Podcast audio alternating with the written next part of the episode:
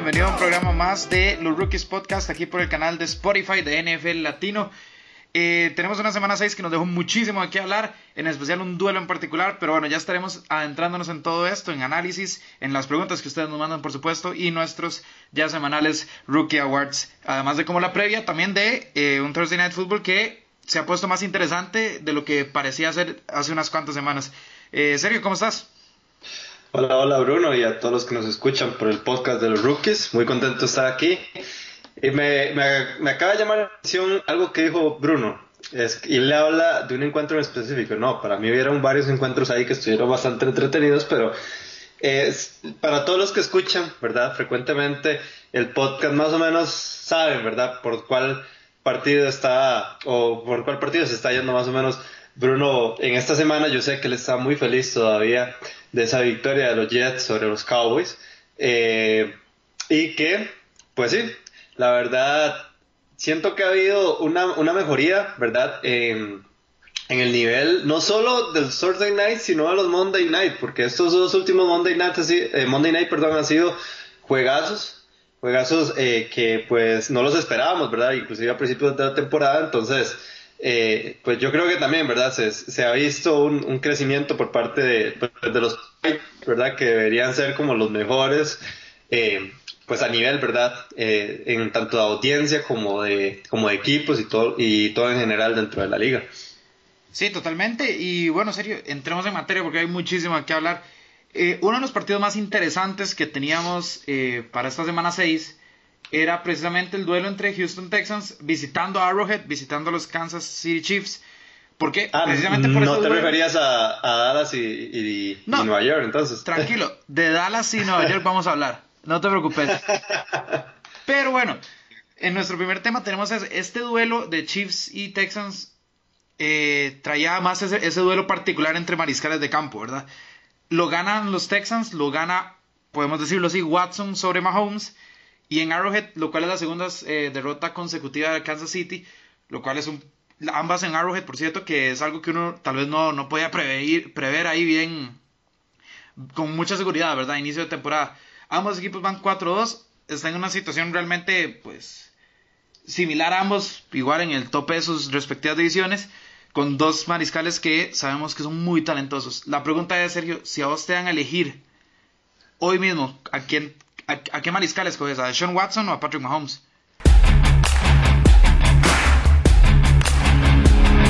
De hecho, es una pregunta muy complicada, no, no está tan, pues, tan sencilla como se ve, ¿verdad? Porque siento que la mayoría de las personas, pues, creo que se, pues, se irían, ¿verdad? Más por Patrick Mahomes, en especial por toda la temporada pasada, ¿verdad? Pues fue una temporada de MVP, más de 5.000 yardas, 50 touchdowns, eh, 10 o sea, son números que vos no, no vas a alcanzar todos los días, ¿verdad?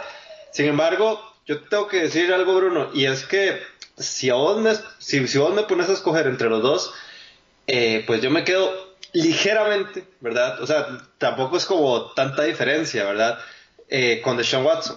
¿Y por qué? Porque Deshaun Watson, primero que todo, eh, hay que también montar el precedente, ¿verdad? Que, que tuvo de Sean Watson, inclusive antes de entrar a la NFL, y es que se montó con Clemson, ¿verdad? Que era la universidad en donde pues él estaba, y que a punta de esfuerzo y a punta de talento le pudo vencer a Alabama y hacer un offset, porque iban perdiendo en aquella final de pues, pues de los playoffs, ¿verdad? Del, del college, y que apenas llegara a la liga, pues prácticamente se la comió hasta semana 6 cuando se enfrentó a los Seattle Seahawks y ahí fue donde se terminó lesionando pues eh, la rodilla y ligamentos y adiós para toda la temporada, ¿verdad?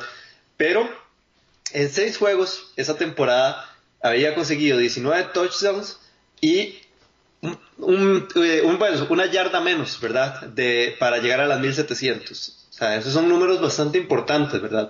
Sí. Eh, la temporada pasada fue un coreback de, bueno, fue un coreback, ¿verdad? Que también superó las 4.000 yardas, cosa que para ya también superar, eh, pues esa franja, ¿verdad? De, de las 4.000 es algo importante para un coreback y pues este año tampoco lo ha hecho mal, ¿verdad? En seis juegos, ¿verdad? Lo mismo que, lo mismo que llegó hace dos años, pues eh, anda en números parecidos, 1.644 yardas, solo que con, eh, pues aproximadamente 7 touchdowns menos.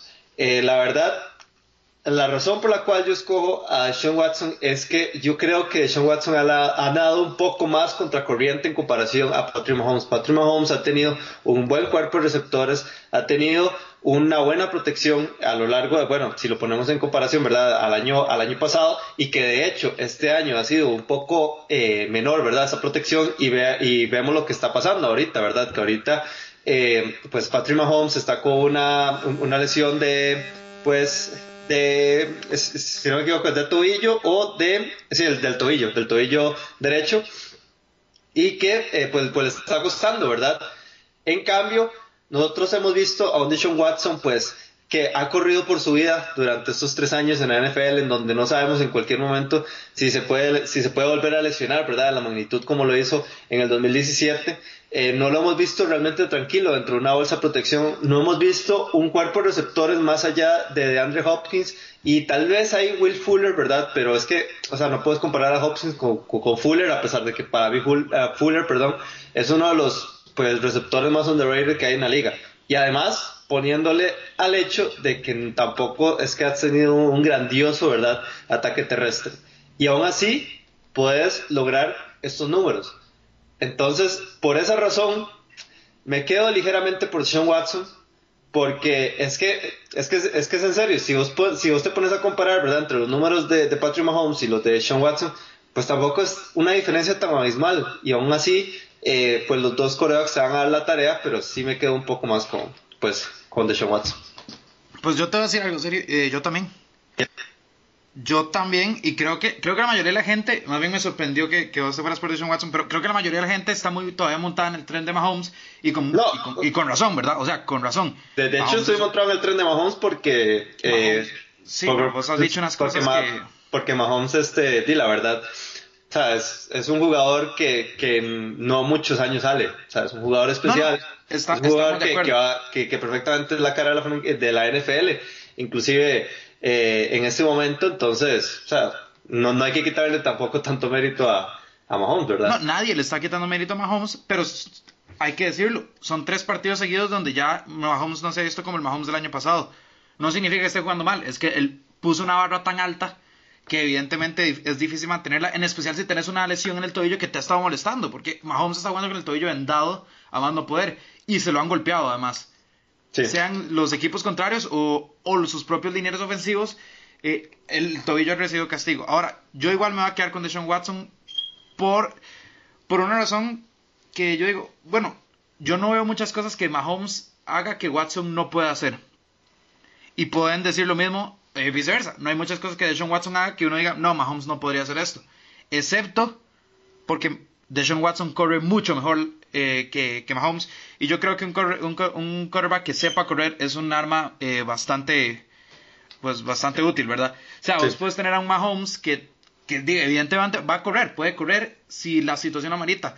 Pero cuando Sean Watson es un arma de doble filo y no es como un Lamar Jackson que uno dice, ah, ok, prefiero que lance, porque si lo dejas lanzar, Sean Watson te va a poner 426 yardas como lo hizo hace dos semanas. Entonces, el, hecho de que Sean Watson tenga ese, ese doble, doble peligro me hace a mí quedarme con Sean Watson. Mi única preocupación sería pues las lesiones que ha tenido Sean Watson y que no se cuida mucho, ¿verdad? Sabemos que eh, recibe impactos muy muy fuertes. Y a veces innecesarios. A veces ese, es el problema. a veces por ganar una o dos yardas más eh, prefiere, prefiere adquirir un, pues un, golpe que a cualquier otro humano lo puede partir a la mitad en lugar de barrerse, ¿verdad? Que es algo que, por ejemplo, Russell Wilson tiene mucho. Russell Wilson, si bien lo capturan mucho, pocas veces sufre un golpe fuerte sabe cómo tenerlo, sabe cómo manejar eso. A Deshaun Watson todavía le falta, pero por ese sentido de que puede correr, o sea, eh, de hecho, contra Kansas City tú 340, eh, perdón, 326 yardas totales, 280 lanzadas, 46 por tierra, pero dos touchdowns por tierra. Entonces, hay dos veces esa versatilidad. Mahomes, por otro lado, tuvo 273, que no es un mal número. De hecho, es la primera vez que Mahomes lanza menos de 300 yardas en esta temporada. Pero, lo que te digo, porque él puso una barra tan alta, uno dice, uh, menos de 300 yardas, Mahomes, algo pasa, ¿verdad? Y lanzó una intercepción que fue un poco grosera también. Si bien él, él creyó que había a ser una, una jugada gratis, creo que igual es un, o sea, no puedo jugarte ese riesgo tan, tan fuertemente, ¿verdad? Sí, correcto. No, no, sí, yo estoy totalmente de acuerdo.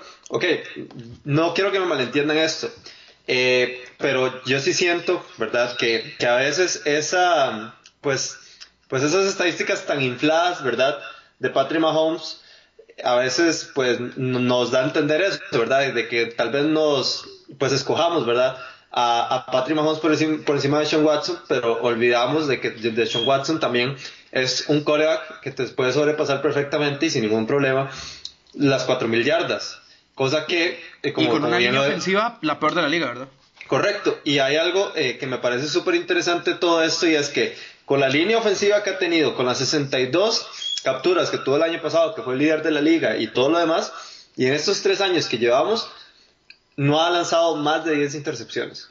El, el récord, digamos, que ahorita tiene son 9 que fue el año pasado, pero también, ¿verdad? Si nosotros ponemos en comparación ese, esa, pues esa estadística, 62 capturas, eso quiere decir que él estuvo presionado toda la temporada, ¿verdad? y que, y que de hecho, durante cinco juegos consecutivos, esta temporada, no, perdón, cuatro juegos consecutivos, esta temporada no lanzó intercepción, sino hasta el domingo pasado, que pues lamentablemente lanzó dos, pero que eso también te indica que eh, pues la confianza, ¿verdad? Que vos puedes tener o la seguridad que vos puedes tener a la hora de, pues, pues de que tu coreback sea eh, pues de Sean Watson. Entonces eso es algo bastante importante de, de, acatar, ¿verdad? O sea, a conclusión de, todo esto es que, o sea, no estamos desmeritando lo que hace Patrick Mahomes porque para nada, o sea, como, como bien lo hemos dicho y bien lo hemos eh, pues, repetido, o sea, Patrick Mahomes es de los mejores corebacks ahorita en la liga, si no es que para algunos es el mejor.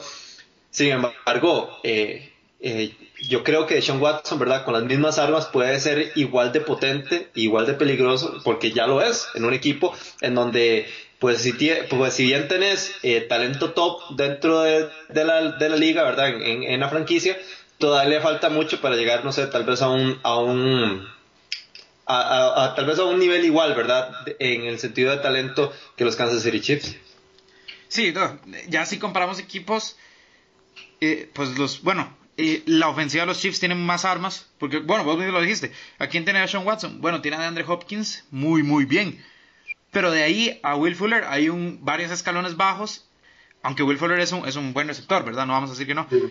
Y el juego terrestre de, de Houston no es bueno. Depende mucho del mismo de Sean Jackson.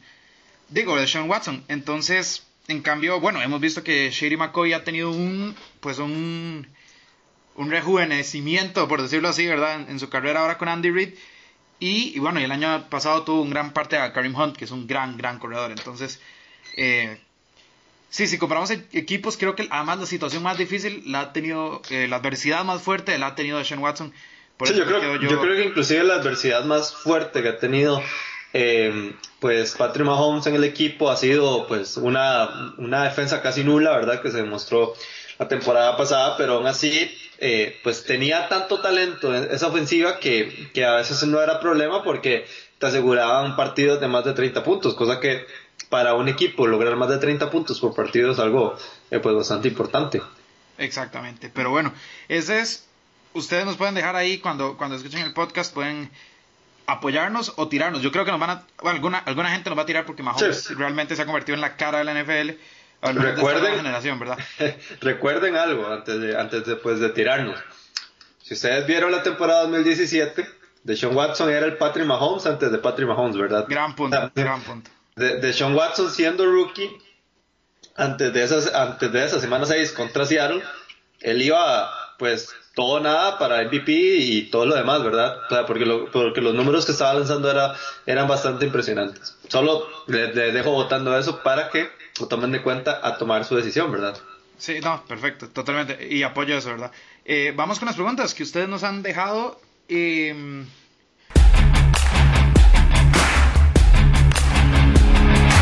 como siempre nos tienen preguntas bastante interesantes. Sergio, la primera es eh, muy directa. ¿Cuál de las divisiones de la NFC es la peor de esta temporada?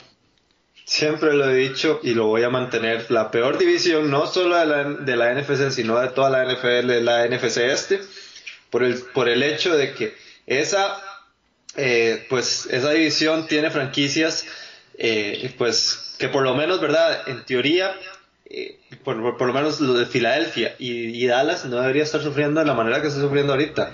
O sea, el problema es que normalmente vos ves eh, a, esta, a esta división, pues sacando franquicias, ¿verdad? O sacando equipos para playoffs con marca de 8 y 8, con marca 8 y 9, jamás, eh, este, perdón, con marca de 500 y con marca de 9 y 8, perdón, eh, 9, y 7. Sí, 9 y 7. 9 y 7, perdón. Sí, pero jamás, o sea, o es muy complicado ver un equipo eh, que logre 10 victorias dentro de esta división y que para el talento, ¿verdad? Que pues por lo menos, como bien lo dije, por, por lo menos que tenga, o por lo menos que tiene Filadelfia y Dallas, eh, o sea, a mí me parece un poco pues preocupante en el sentido de que, de que está pasando ahí, ¿verdad? Y eso ha sido una constante eh, en esta división durante muchos años, al punto de que eh, pues es muy complicado, ¿verdad? Y, realmente hay, pocos precedentes en donde, en donde una franquicia dentro de la NFC este pues repita año. O sea, ahorita pues el ganador o el campeón de esta división fueron, fueron los Dallas Cowboys, perdón. Pero o sea, a como, va la temporada no creo que lo repitan. Entonces, sí, a, eh, mí, cuando me dicen en serio que no, que la NFS este es la más competitiva, que es, entonces que por ende es, es de las más entretenidas, porque nadie repite, bueno, pues es que una cosa es, que te digo yo, una, una división donde varios equipos son contenidos, como pasó hace unos años con, con Carolina. Como por ejemplo la NFC Norte. Pues, por ejemplo, la, la, NFC Norte es complicado que, que, pues repitan, pero es por el nivel, el gran nivel. porque todos pelean por algo. Eh, eh, exactamente. En, la NFC este, eh, o sea, realmente, como decir, o sea, no puedes ganar una división 8 y 8, 9 y 7. O sea, no, jamás. Eso, eso a veces ni siquiera te debería alcanzar para un comodín. Mucho menos ganar una división. La NFC este es, es realmente mediocre. Eso es. Yo, el único equipo que medio veo ahí que podría hacer algo es Filadelfia, sin embargo, Doc Peterson no me, ha, no me ha terminado de ganar esta temporada. Creo que ha cometido varios errores. Los receptores están. No, la secundaria está pésima. Eh, la secundaria, o sea, yo pensé que Andrew Sendejo iba, iba a ser un, un pues, un boost, en, eh, un impulso ah, ahí en esa, en esa ha secundaria. Tenido estellos, Ha tenido pero es que también, digamos, Andrew Sendejo no es toda la secundaria. Ahí han tenido problemas en, tanto, tanto en los safeties como en los cornerbacks. O sea, ha, sido un, un, caos total y Carson Wentz está teniendo que bailar solo, esa es la realidad. Está, está teniendo que bailar con, con una situación muy, muy, muy fea. Los Cowboys, eh, ¿qué podemos hacer? vamos a hablar más adelante de los Cowboys, pero si, si vos a mí me decís que un equipo como que, que pierde contra un equipo que va 0-4 y que su quarterback recién acaba de regresar y que no es un quarterback élite, es un quarterback de segundo año que tiene potencial pero no está ahí todavía. Sí y que esa va a ser su, eh, su cuarta rota al hilo. O sea, porque, por favor, no me puedes decir que ese es un equipo que vaya a competir. Y bueno, los Giants y, y, Washington pues están peleando más bien en la tabla, en la parte baja, ¿verdad? De la, sí, sí, ya, ya, ya con la NFC este, sino de toda la, de toda la NFL. Sí, o sea, con solo comenzar ya. Yo creo que el mejor argumento que podemos dar aquí de que la NFC es la peor división de la, de la NFL es que pues tiene a Washington y a los Giants. Ahí se puede acabar prácticamente la discusión. Exactamente. Siguiente pregunta, Sergio. ¿Crees que los Steelers pueden llegar a ser primeros de su división? Linda pregunta esa. Porque esa, división está apretada. Sí, esa pregunta está más complicada de lo que, de lo que la gente piensa, ¿verdad? Porque porque esa división también se las trae y, ha estado, y ha estado peleando en este como las peores. Sin embargo, mm, no lo veo. No, no veo realmente que, Pittsburgh se pueda meter ahí entre los primeros porque pues Baltimore, que son ahorita los primeros de la división, eh, siento que pues van a tener constancia dentro de toda esta dentro de toda esta temporada y eso es lo que le ha faltado a las franquicias que están dentro de la FC Norte porque si lo, nosotros lo vemos, o sea, este, los Cleveland Browns, pues también, ¿verdad? Es un caso aparte. Eh, y Cincinnati, o sea, Cincinnati está peleando ahí con Miami por el primer pick de, del próximo draft. Entonces, siento que Baltimore es el que se va a despegar. Siento que aquí solo, y es interesante porque nosotros, ¿verdad? En, la, en, las predicciones que vimos eh, a principios de la temporada en, en, el programa NFL La Tiro TV, en temas eh, nosotros inclusive pusimos a dos, a dos equipos, ¿verdad? Saliendo de esta, de esta conferencia y ahorita yo solo veo a Baltimore en playoffs, nada más. Sí, totalmente. Eh, Y, yo creo que y yo creo que sí, digamos, eh, yo siento que pues Pittsburgh eh, está, está ganando como puede, ¿verdad? Porque al no tener a, tu coreback principal ni a tu secundario, entonces eso pues puede ser un poco complicado, pero eh, o sea, todavía falta mucho temporada, ni siquiera vamos por la mitad, y, y, siento que ya Baltimore pues está sacando ahí un poco de diferencia sobre el resto y, yo creo que, que, sí, Baltimore va a ser el que, el que gane esta división. Yo no voy a atreverme a descontar todavía a los Steelers a pesar de, pues, bueno, que están con el tercer eh, mariscal eh, y, toda esta situación.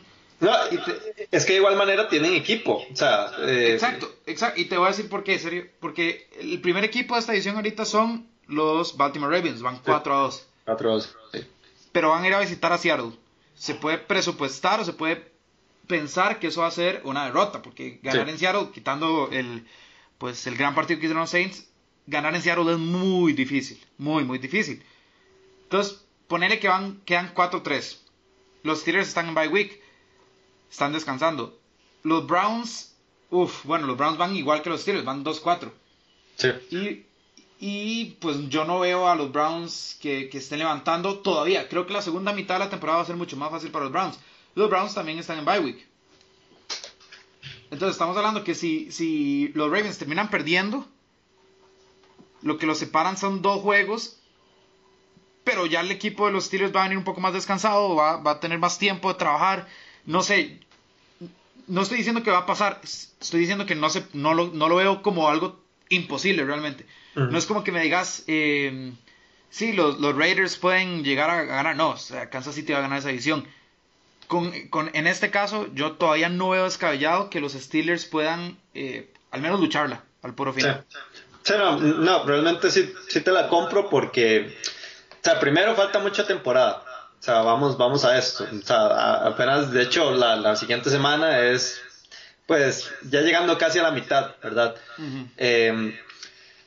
Pero, pero es que esta ha sido una de las conferencias, una de las divisiones, perdón, más inconstantes, y de hecho es la más inconstante de la, de la AFC, o sea, la segunda, en la segunda la oeste, eh, bueno, no, de hecho, de hecho todas, porque la sur ahí tampoco está. La sur está, sí, la, sur tampoco está muy bien que digamos, eh, pero, pero que sí, en cualquier momento, eh, pues pues Pittsburgh ahí puede ganar un par de partidos. De hecho, no tiene un calendario tan complicado. O sea, eh, después de ese bye week, bueno, le, toca ir a semana 8 a Miami. Eso es una, eh, una victoria fácil, perdón. Luego, yo creo que el partido más complicado de, esta segunda parte, ¿verdad? De, de, la franquicia de Pittsburgh va a ser los Rams. Y son los Rams. o sea, son, los, Rams que, que simplemente no pudieron hacer nada con, con los San Francisco 49ers, ¿verdad? Pero, pero al no tener, ¿verdad? Tu coreback principal, yo siento que también te convierte en un equipo muy volátil y eh, siento que realmente no, no, vamos a tener como tan claro el panorama que podamos ver de, de los corebacks, ¿verdad? O más bien de, del equipo eh, como tal, eh, a nivel de, de, que, de que podemos presupuestar más allá de ese, de, ese, de ese partido contra Miami como una victoria totalmente segura para Pittsburgh. Entonces, eh, o sea, cualquier cosa puede pasar. La verdad es que, este, pues Miami, eh, perdón, Baltimore tiene una un calendario pues un poco complicado. Me, atrevería a decir que lo tiene más pesado que el, que el, de, que el de los mismos Steelers, pero eh, ahorita pues siento que tienen inclusive el momento y todo para, para poder llevarse la, la división. Sí, sí, sí, estamos ahí de acuerdo. Serio, va una pregunta que yo creo que la respuesta es un poco clara, pero, pero nos, nos preguntan, Jared Goff, ¿vale lo que los Rams le pagan? Sus actuaciones son demasiado por eso últimamente. En serio, eh, Jared Goff lanzó 78 yardas contra los 49ers. 78 yardas.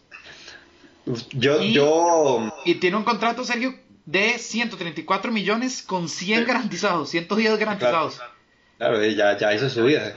Exacto. Yo, yo, evidentemente, uno dice, pues jamás lo vale. Incluso cuando le dieron la, el, esta extensión, venía una temporada buena donde en la parte final de la temporada él cayó a su nivel. Entonces, pues uno, uno, se sorprendió, pero uno dijo, bueno, si puede llegar a lo que fue la primera parte de la temporada del 2018, pues puede valerlo. Su mejor número, Sergio, su mejor partido fue en cuanto a yardas, el de Tampa, pero en el Tampa también hizo tres intercepciones y además perdieron, ¿verdad? Sí. De ahí, quitando ese, eh, fue el que jugó contra Seattle, donde también perdieron. Eh, si bien fue por un gol de campo, ya esa responsabilidad. No, y todavía le, puedo caer, le puede caer un poco de responsabilidad ahí porque tuvo una, una. Se le acaba el tiempo y lo retrasan 5 yardas, eh, pues que igual termina afectando, ¿verdad? Entonces, eh, pues para mí obviamente no lo vale. Es una situación como la de Kirk Cousins. Uno dice, tiene, los, tiene las herramientas, tiene los receptores, tiene el corredor. Goff no es el mariscal que valga, al menos en este caso, 110 millones garantizados para mí. Bueno, yo no me voy a, o sea, no voy a pues tomar mucho tiempo para esta pregunta y la voy a responder con esta pregunta que yo le voy a hacer a usted. ¿Cuántos puntos le hizo Goff en el Fantasy este, este, este fin de semana? Porque Bruno lo tiene. Sí, yo lo tengo, por dicha lo tengo eh, pues en la banca, ¿verdad? Mi, titular es de Sean Watson, que eh, siempre me hace eh, puntos a merced, pero ya te voy a decir, vamos a ver, aquí lo tengo. De Sean Watson me hizo 31.40, por contexto. Mm. Gran puntaje, y por cierto terminé con la victoria. Jared Goff estuvo en mi banca e hizo 1.12 puntos. 1.12 puntos y eso refleja prácticamente pues eh, el mal partido que tuvo contra los San Francisco 49ers y eso pues resume eh, mi respuesta que claramente es no. O sea, simplemente un coreback que te pues que te saque 110 millones garantizados, o sea, te tiene que dar mucho más que eso. me gustó el pragmatismo en esa respuesta, Serge. Eh, vamos a ver, ¿qué sigue? 40, ah, bueno, atémoslo. 49ers, misma visión acaban de despedazar a los Rams. Ya es hora de tomarlos en serio. Yo la semana pasada dije que sí, serio. Que si ganaban ante los Rams, yo ya los iba a empezar a tomar en serio como un contendiente en esta NFC. En especial porque muchos equipos de la NFC están irregulares, ¿verdad? Hablamos de, de los Rams, hablamos de los, pues, de los, eh, eh, bueno, los Falcons y Carolina que no están ahí. Sí, no. Eh, tenemos en la NFC Norte, quitando a Green Bay, un montón de equipos que están bien, pero están luchando. Los Eagles y los Cowboys están inconstantes. Entonces yo, después de esta victoria, yo digo, ok, sí, San Francisco es un contendiente en la NFC. No, a mí no me queda de otra.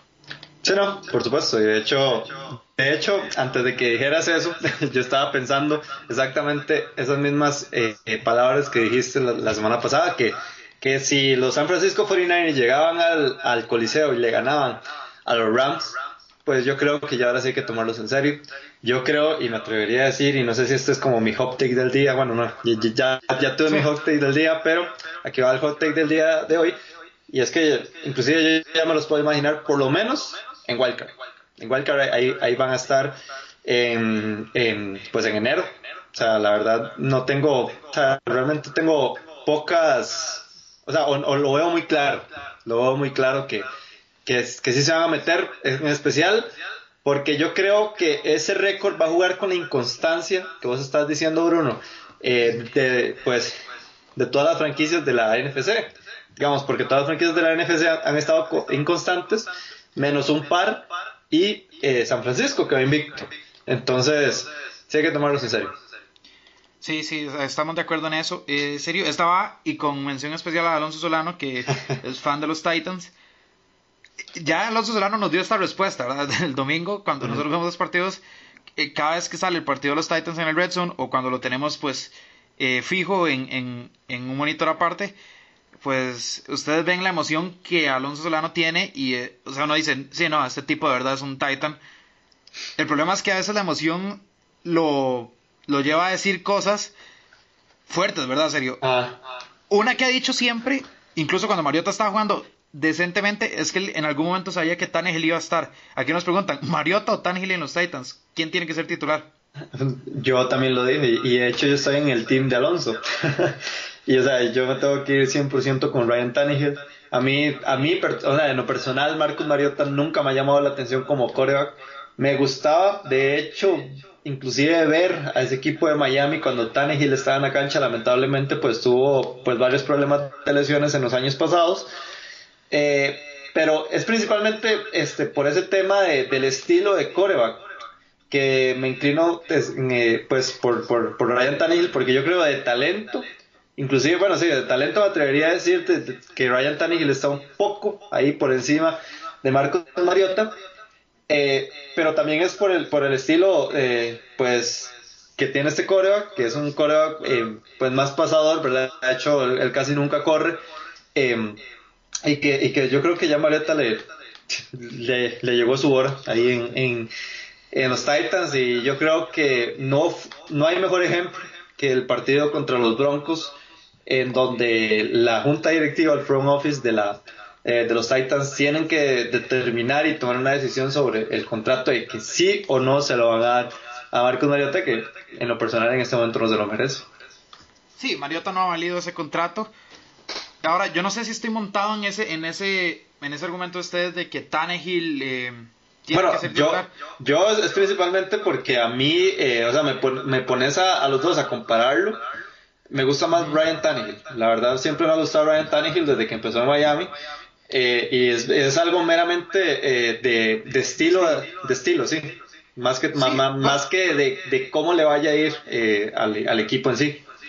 Como yo, como, bueno, como, como mencionaba, volviéndonos y guardando las grandes distancias entre Mariota y Tannehill y Watson y Mahomes, ¿verdad? Sí, claramente. Mariota tiene ese que a veces puede correr, corre más que Tannehill, es un poco más móvil. En ese, en cuanto a estilo, yo me quedo con Mariota. El problema es que pongas a Mariota o a Tannehill, los Titans van a estar en el mismo lugar. Yo no veo que uno implique subir en victorias en comparación al otro. O sea, yo, no veo que el récord vaya a mejorar con Tannehill o dejando a Mariota. Creo que va a ser exactamente igual. Nos, ninguno de los dos es un quarterback eh, franquicia.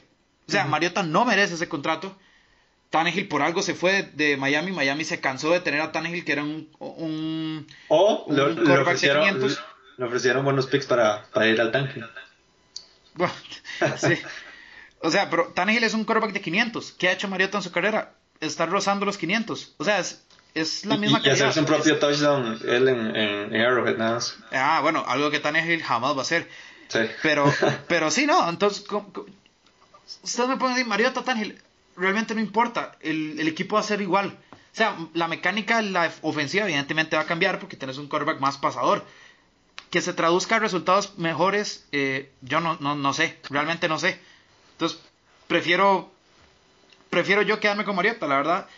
Porque Mariota tiene, es más joven, tiene, eh, pues en algún momento tiene que despertar pues, si quiere un buen contrato. Entonces, prefiero quedarme con Mariota por, sobre Tannehill. Por eso, no significa que crea que Mariota es, un eh, mejor quarterback que Tannehill. Yo los considero del mismo nivel. Y es un nivel bajo, ¿verdad? Sí, es un nivel bajo.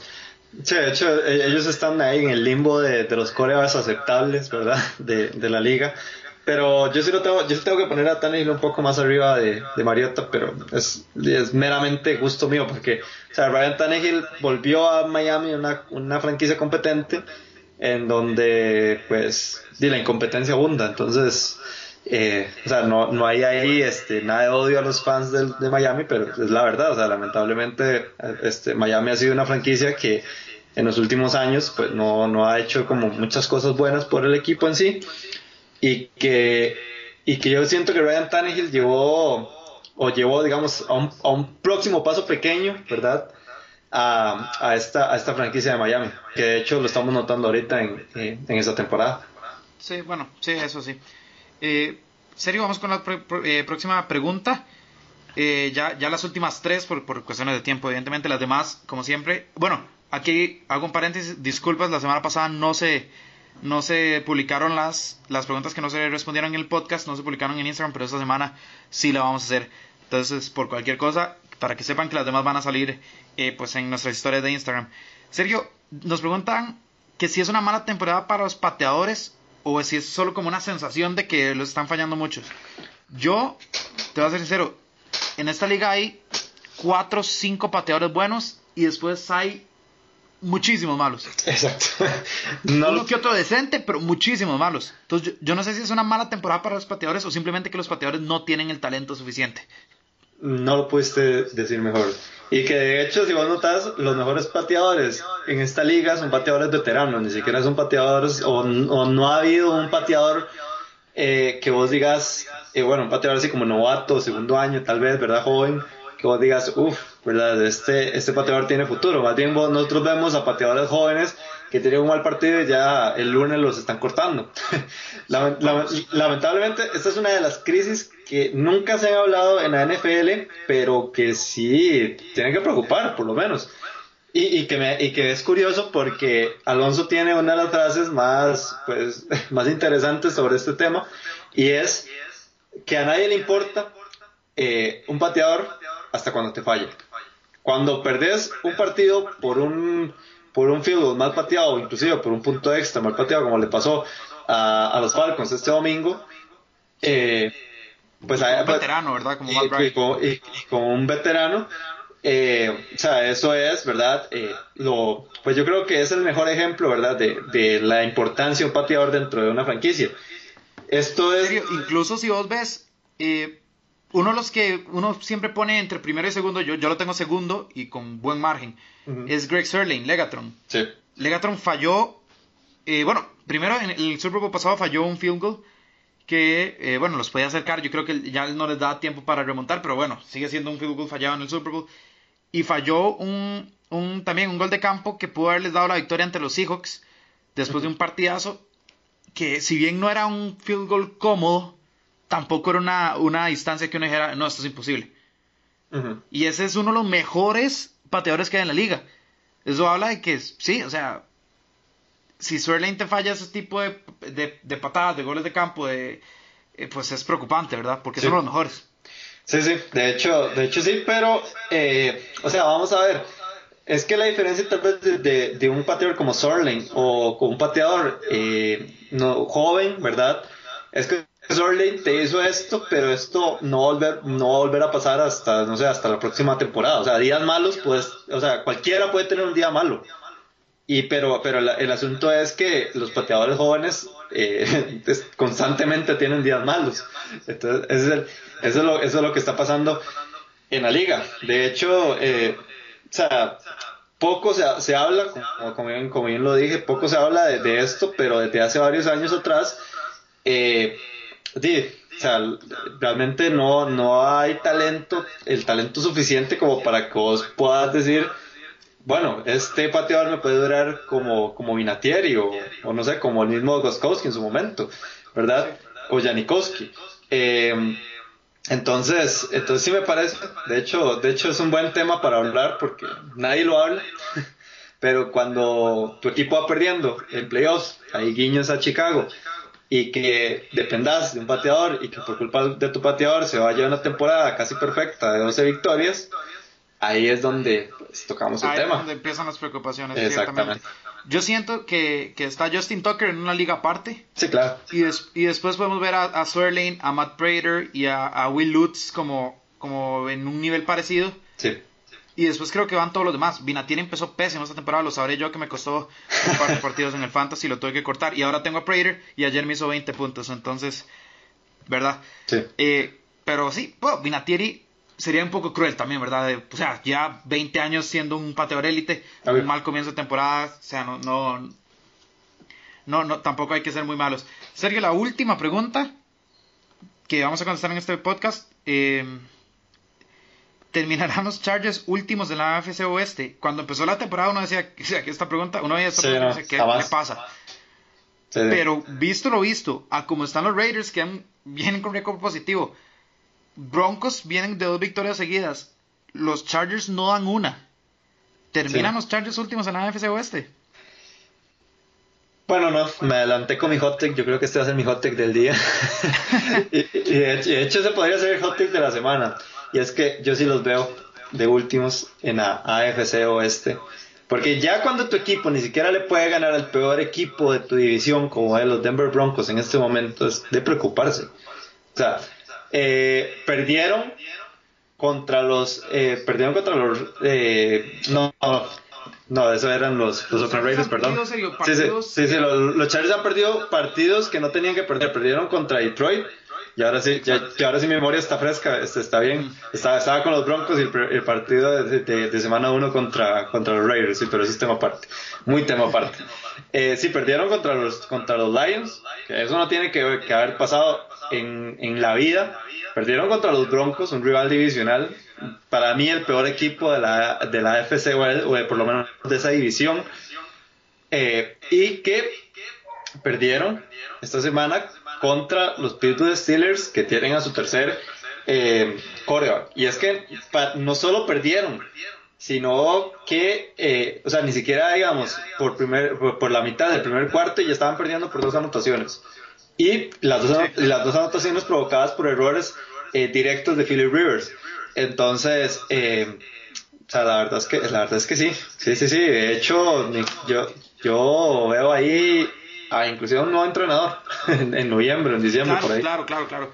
Eh, hay créditos a Devin Bush, que tuvo un gran partido el novato. Ah, no, por supuesto, por supuesto. Pero sí, tener razón. O sea, los errores que estamos viendo, eh, incluso las victorias. O sea, la, primera victoria fue contra los Colts, en un partido que los Colts acaban de recibir la noticia de Andrew Locke eh, que se retiraba. O sea, era una, noticia fuerte, golpea anímicamente y la, o sea, y lucharon hasta el final ese partido. Los Chargers apenas lo lograron sacar por una overtime, de hecho. Eh, en overtime, exacto. Y porque Austin Eckler tuvo un momento brillante, o sea, tuvo un gran partido, pero tuvo un momento brillante en ese, en ese overtime. Después pierden contra los Lions, como dijiste, solo anotan 10 puntos. Claro, en ese momento los Lions uno los veía como no un equipo tan bien trabajado como el que está haciendo. Porque si bien ayer perdieron, creo que los árbitros tuvieron mucho que ver y, demás. Creo que los Lions están jugando muy bien. Pero en ese momento uno no los veía así. Entonces ya ahí, ya ahí se meten dudas. Después vienen los Texans, de Sean Watson te pasa por encima. Después vienen los Dolphins, le ganas a los Dolphins porque ¿quién no le gana a los Dolphins? Pero igual los Dolphins te anotan 10 puntos. Sí. Para y, que, y que de hecho, talento. Y que de hecho esa, esa fue la primera vez en la temporada en la que los Dolphins estaban ganando en un partido. Exactamente, entonces, o sea, son muchas cosas que después perdés contra unos broncos que tienen a Joe Flaco, y discúlpenme, a mí no me importa si son fanáticos del Joe Flaco o los Ravens, Joe Flaco no está para ser un quarterback titular, no está para ser un quarterback titular. Bueno, tampoco hay mucho, eh, hay mucho detrás de Joe Flaco que, que por lo menos te diga, o sea, como que por lo menos le pueda dar un poco de competencia a Joe Flaco en ese equipo, ¿verdad? Bueno, e-, eso, eso también es cierto, y además Drew Locke sigue lesionado, pero o sea, si Joe Flaco te gana un partido, eh, o sea, tenés que preocuparte. Una cosa es que te lo. Si bien ahí eh, están volteando ya más al juego terrestre con Philip Blins y demás, o sea, presiona a Joe Flaco, tenés que ganar ese partido. Es un quarterback cero móvil, su brazo ya no es. O sea, ya, ya no tiene presión. Igual te, te ganaron partido. Y después perdes otro contra los Steelers, que como dijiste, Sergio, están con el tercer mariscal de campo con un James Conner que apenas viene despertando y un Juju Smith que todavía no ha despertado. Sí, pero, pero Juju es más por el tema de Corea, ¿verdad? Evidentemente, pero entonces estamos hablando de que las mejores figuras de los Steelers no están o están en un nivel bajo y aún así te ganan, eh, pues con relativa tranquilidad, ¿verdad? O sea, mm, Anthony Lynn para mí está como candidato fuerte a dejar de ser el head coach no sé si a final de temporada. Yo creo que si esto sigue así, un par de derrotas más. Y ojo, ¿verdad? Pero sí, bueno. Con eso terminamos la sección de las preguntas. evidentemente después vamos a tener que responder las que, las que hayan faltado por, por Instagram para que estén atentos también. Y pasamos a los Rookie Awards, donde damos premios semanales. Sergio, tu jugada de la semana eh, aquí podemos tener un poco de, de discusión. De, discusión, porque de, hecho ya creo, creo que vos fuiste muy cruel con, con, la mía, pero bueno, decinos primero la tuya. Bueno, mi jugada de la semana, eh, bueno, de esta semana sí, es la de es la atrapada de, de Odell Beckham Jr. contra los Seattle Seahawks en Cleveland. La verdad, eh, esa jugada, bueno, principalmente el pase iba malísimo, ¿verdad? De un pase, un pase muy mal lanzado por, por Baker Mayfield, al punto de que iba más para el defensivo que para el, que para el propio Odell, y que Odell se convirtió en un defensivo en ese momento y al final atrapó el pase que inicialmente se suponía que iba para él. o sea, es una jugada que eh, explicada es muy extraña, pero, pero eso fue lo que pasó. O sea, eh, al fin y al cabo, o sea, inclusive se puede ver hasta como una intercepción, entre comillas, de, de Odell Beckham Jr. en ese, en ese partido. Sí, fue, una, fue una muy buena tajada. El pase de Mayfield es horroroso. Sí, sí. O sea, ni siquiera va cerca de Odell Beckham Jr.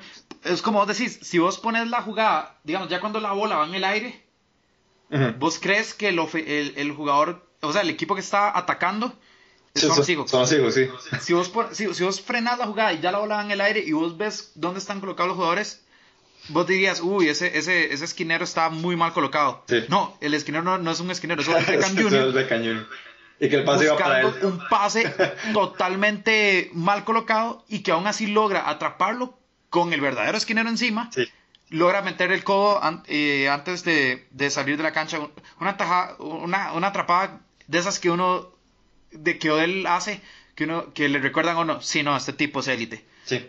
O porque a veces eh, Beckham puede tener un, un, partido calladito, por aquí y allá, sí. y después hace esto y uno recuerda, ah, no, Odell Beckham está en otro nivel. Sí. O sea, es un, es un, es un, receptor élite. De hecho, de hecho, eso, es, un, eso es un, una discusión que, que a mí me sorprende porque hay muchos partidarios eh, que dicen que, que él no es un, un, un, eh, un receptor élite. Eh, Yo creo que iban por el tema de, nunca ha jugado 16 partidos. Sí, sí. Eh, sí, de hecho, de hecho eh, la, la, razón principal es porque o sea, mucha gente argumenta de que la o sea, de que él es como un highlight wonder, para que, para que ustedes me entiendan, o sea, que él vive de la atrapada que hizo contra los Cowboys en su temporada de rookie y todo lo demás, pero, o sea, este tipo de atrapadas es tal vez lo que desmerita un poco, ¿verdad? Ese, ese argumento. Claro, porque es que no es una perdida. o sea, son, ya son varias, son varias, es constante lo del Beckham Jr. Mi jugada de la semana, mi prime time, es el pase de Aaron Rodgers a eh, Lazard ayer en el, en el lunes por la noche. Es un poema, es un poema y antes de que Sergio hable, porque Sergio la va a demeritar, dice que es un pase cualquiera que ha visto mejores. A, mí, a mí me parece una falta de respeto. Es un pase. El esquinero Justin Coleman viene encima de Lazard. Lazard es un receptor que si juega tres snaps por es mucho. Ese, ese, snap está ahí porque. Lázaro, era un receptor que no conocías antes de ese partido. Eso es. antes de esa atrapada. O sea, uno decía Lazard. ¿a quién? Ok, Lazard, sí. Aaron Rodgers ah, ah, viene. Lazard, Lazard, eso mismo. Sí. Manda un poema, porque es un poema bien escrito a mano, en caligrafía. Con Coleman encima, Lazard, por, de, de alguna manera, evidentemente la posición es favorable porque el pase de Aaron Rodgers es fenomenal. La logra bajar logra mantener el control, cae en zona de natación, touchdown, una preciosura. Ahora, Sergio les va a decir que es una cosa eh, X. No, no, no. No le crean, nada más vayan a ver, usted es un poema. De hecho, escuchándote fuiste un poco cruel conmigo, o sea, yo no lo dije, yo no lo dije en esas palabras. O sea, yo lo primero, yo lo primero que dije cuando, cuando discutimos Bruno y yo esta jugada antes del podcast era que o sea, yo no desmerito, perdón, la jugada de Aaron Rodgers. Ok. Y, y, exactamente como se lo dije a Bruno, lo voy a decir aquí. O sea, a nosotros nos toca, a, bueno, este, a, Bruno le toca el Thursday night, a mí me toca el Sunday night y a Alonso le toca el Monday night cubrirlos individualmente. Nosotros recuerden que cubrimos todos los encuentros en Twitter, entonces eh, específicamente nos toca siempre eh, en ese orden. Si yo hubiera cubierto ese ese encuentro, pues claramente yo pondría en Twitter, eh, o sea, que fue una atrapada espectacular y todo lo demás, y que estarían los highlights de todas las redes sociales de NFL Latino TV, pero para mí hubieron jugadas mejores. O sea, para mí hubieron jugadas mejores, pero ah, como, lo, ah, como lo está diciendo Bruno, que fue un pase cualquiera y todo lo demás, o sea, por supuesto que no, o sea, es un pase de más de 40 yardas en donde pues obviamente no todos los corebacks tienen el brazo tan siquiera para poder lograr ese, ese eh, pues esa pues ese pase perdón. Y también eh, bueno combinado con, con la eh, pues con la asertividad verdad o, con la puntería milimétrica que tuvo ese pase pues obviamente va a ser un buen pase. Pero me hace decir que la atrapada de OBJ es menos que eso, viendo que OBJ literal tuvo que hacer tripa chorizo eh, para, poder, para poder lograr esa, esa, esa, jugada. Ese punto más bien me favorece, porque ya sabemos que OBJ tiene el talento para hacer eso. Estamos a Lazard, Sergio. Ok, pero Lazard, pero Lazard, digamos, Lazard literal le llegó el pase a, sus manos, literal. el esquinero tenía una de las manos en medio de las de él. El único que tuvo que hacer fue poner las manos, nada más. O sea, eh, es que. No, no, no, no. tan siquiera... La concentración. No, obviamente, la, poco obviamente la concentración es importante aquí, pero por ejemplo, era, era jugada de, de Kyler Murray con, con David Johnson. David Johnson, o más bien Kyler Murray, le tuvo que poner un pase en medio de dos defensivos y David Johnson lo que hizo más bien fue hacer una maniobra para poder atrapar eso en medio de los dos defensores. En cambio, a Lazar, pues obviamente se le, se, pues, hay que incluirle ese esfuerzo que tuvo, la concentración y todo lo demás, pero fue un pase milimétrico, o sea, simplemente fue ahí a las manos, entonces lo único que tuvo que hacer fue ponerlas nada más. Es un pase genial. No, no, no, es un pase genial. Viene es un pase genial. Pegado a la banda de un lado. Eso fue lo primero que yo dije. Fue un pase genial, pero o sea, he jugado mejores. Yo quiero que ustedes, los oyentes, sepan que nosotros eh, hacemos votaciones para el top 5 de jugadas semanales de NFL Latino. Sergio no puso la de Aaron Rodgers en, en sus primeras 5. De hecho, no está. o sea, absurdo. Por dicha, Alonso y yo tenemos cierto, sí, sí, apreciamos lo que es un, una, una, buena obra de arte como de Aaron Rodgers y, y, la pusimos, entonces estará en el top final. Pero lo de Sergio es, eh, me parece cruel me parece cruel y... no, nada cruel. No, no, nada cruel. No, no es quitándole mérito a, OBJ, simplemente... O sea, eh, eh, yo, tampoco le estoy quitando mérito a Aaron Rodgers. O sea, para mí fue un pase genial. O sea, simplemente que hay mejores jugadas. Hay, mejores highlights. Si esa atrapada me lo hubiera hecho Odell Beckham Jr., la jugada no valdría tanto como si me lo hubiera hecho un tipo que nadie sabe quién es, como Lazar. No, no la sigo comprando. O sea, no lo vas a lograr, Bruno, no lo vas a lograr. Bueno, sabrán ustedes si la de Aaron Rodgers fue una jugada digna del top 5 o no. A mí me parece que Sergio está siendo muy estricto con esa jugada, pero bueno, pasemos al siguiente premio, el MVP de la semana, Sergio. Bueno, el MVP de la semana tiene que ser Deshaun Watson. Deshaun Watson por, eh, bueno, o sea, si vemos las estadísticas, pues tampoco fue que lanzó 400 yardas como lo hizo eh, hace 15 días contra, contra los Falcons. Sin embargo, fue cómo lo hizo, a dónde lo hizo y contra quién lo hizo. Eso, eh, eso es lo que determina a Sean Watson como, como, mi pick para el mejor jugador de esta semana 6, porque fue a Arrowhead, ¿verdad? Y demostró un mejor nivel, me atrevería a decir que Mahomes, claramente, pues obviamente Mahomes está lesionado, o no está al 100%, entonces eso es algo también un factor importante, pero consiguió una victoria que ahorita los pone como el segundo mejor equipo de toda la AFC entonces, siento que él fue el que comandó literal a este, a este equipo, a Arrowhead, eh, al igual como lo hizo Jacoby Brissett eh, en el Sunday Night eh, antepasado, y que, y que con el puro talento de Sean Watson pudieron sacar la tarea en, en Arrowhead para conseguir la victoria. Yo creo que si alguien gana en Arrowhead, tiene que estar en consideración para ser el MVP de la semana. Claro.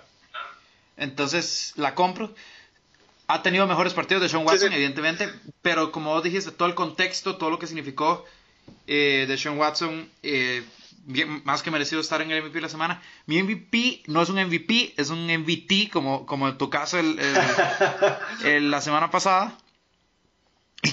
o sea, ¿qué, qué, qué, es más valioso en esta semana? Porque recordemos que es el más valioso.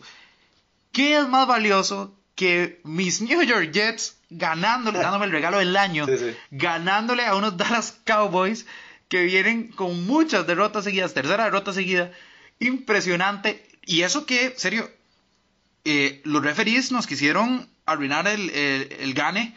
Bueno, vos, vos, estabas, conmigo, Alonso también. Eh, hice un desastre. Cuando, cuando terminó el partido hice un, hice un desastre. Eh, casi rompo platos. Sí, sí, exacto. literal. Volví al mundo al revés. Es el mejor día del año. Porque mis New York Jets con un Sam Darnold recién recuperado. Sam Darnold demostró que es un mejor quarterback de Dak, Prescott, nada más quiero tirar eso por ahí. Lo superó en todo sentido. Robbie Anderson burlándose de esa secundaria con un touchdown de 92 yardas. Eh, Jamal Adams partiendo la mitad en, ese, en esa jugada de, dos puntos donde tengo que admitir que Ellen Murray hizo una decisión pésima porque Greg Williams evidentemente iba a mandar un blitz donde Jamal Adams, que es nuestro mejor jugador, iba a ir a, pues, a matar a Dak Prescott. y además el target de esa jugada, Sergio, fue Jason Witten.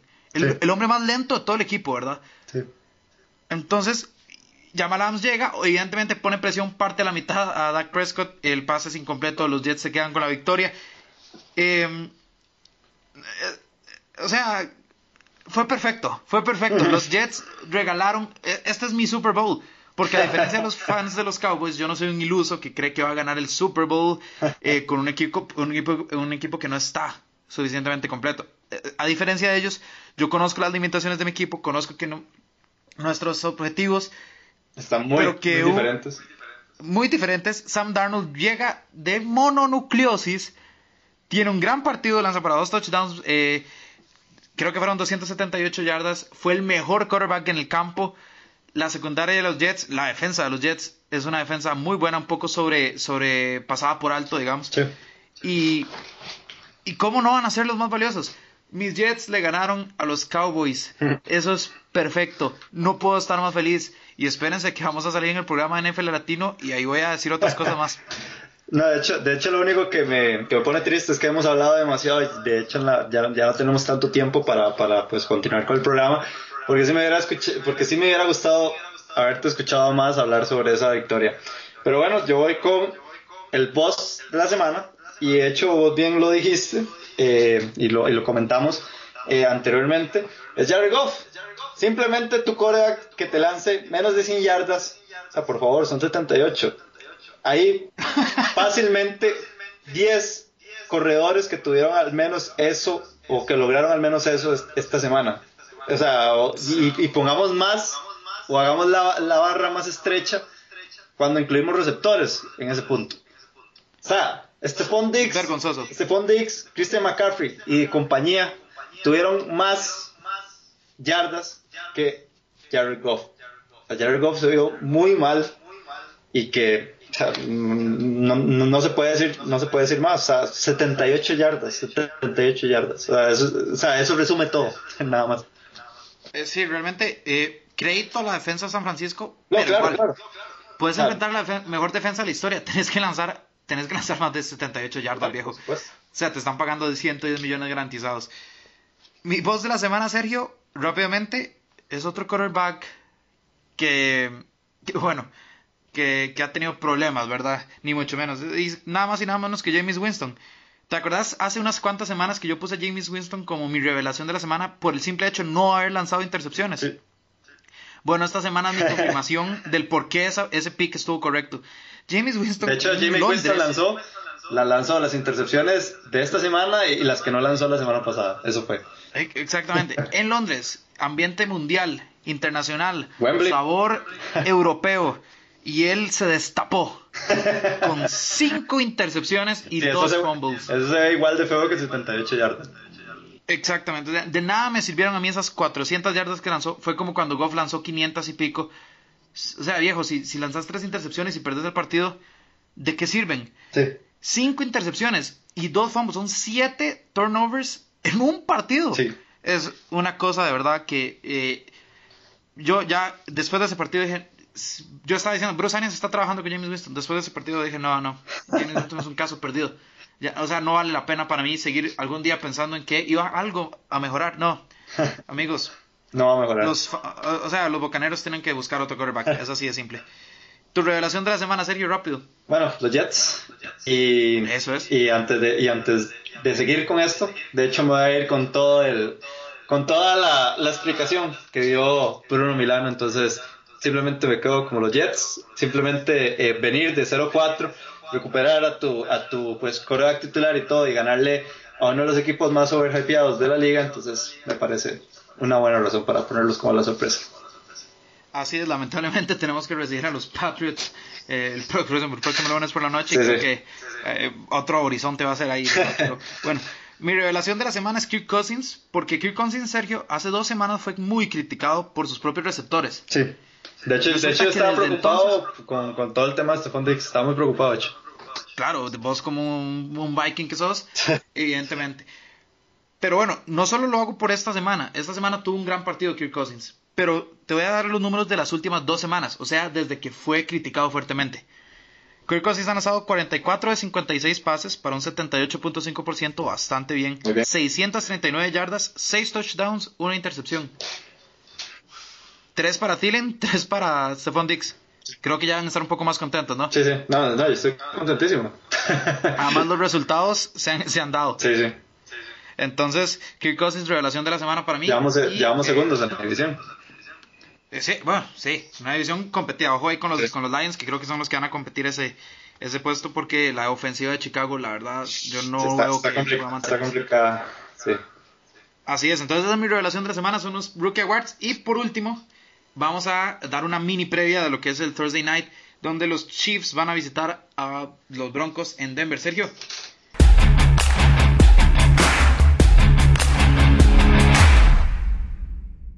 Decime. Palabras rápidas. ¿Cómo es este partido? Los Chiefs van a ganar. Eh, no, no, no con facilidad, porque esto es un. Este es un encuentro divisional y los, y los encuentros divisionales, especialmente en la AFC Oeste, son complicados. Siempre son complicados. Entonces, le va a costar un poco y en especial con ese, con ese tobillo que le está afectando mucho a Patrick Mahomes, pero igual van a sacar este, la victoria en Denver. Yo creo que van a sacar la victoria. Creo que va a ser difícil porque, como dijiste, es un duelo divisional. Denver viene dos ganes seguidos. Sí, viene motivado, viene motivado. Philip Lindsay ha tenido dos partidos buenos. Bueno, vos lo sabrás que lo tenés en el fantasy. Y, eh, igual no gano con él. La defensa de los Chiefs es em, la tercera peor eh, defensa terrestre de la liga. Entonces por ahí creo yo, y bueno, visitar Denver, el hecho de visitar Denver es, es complicado, ¿verdad? Entonces por ahí puede ser un partido interesante. Eh, sin embargo, de hecho esto, ya Tyreek Hill está de vuelta, hizo dos touchdowns, Tyreek Hill. Eh, Mahomes creo que va a tener un poco más de respiro. Y eh, los Chiefs deberían quedarse, ¿verdad? Sí, sí. de hecho, de, hecho de hecho, sí. O sea, no va a ser un partido sencillo, pero, pero los Chiefs deben ganar sin ningún problema. Sí, mi, mi punto es ese. No creo que sea un partido de dos posesiones, tres posesiones. Creo que va a ser competido.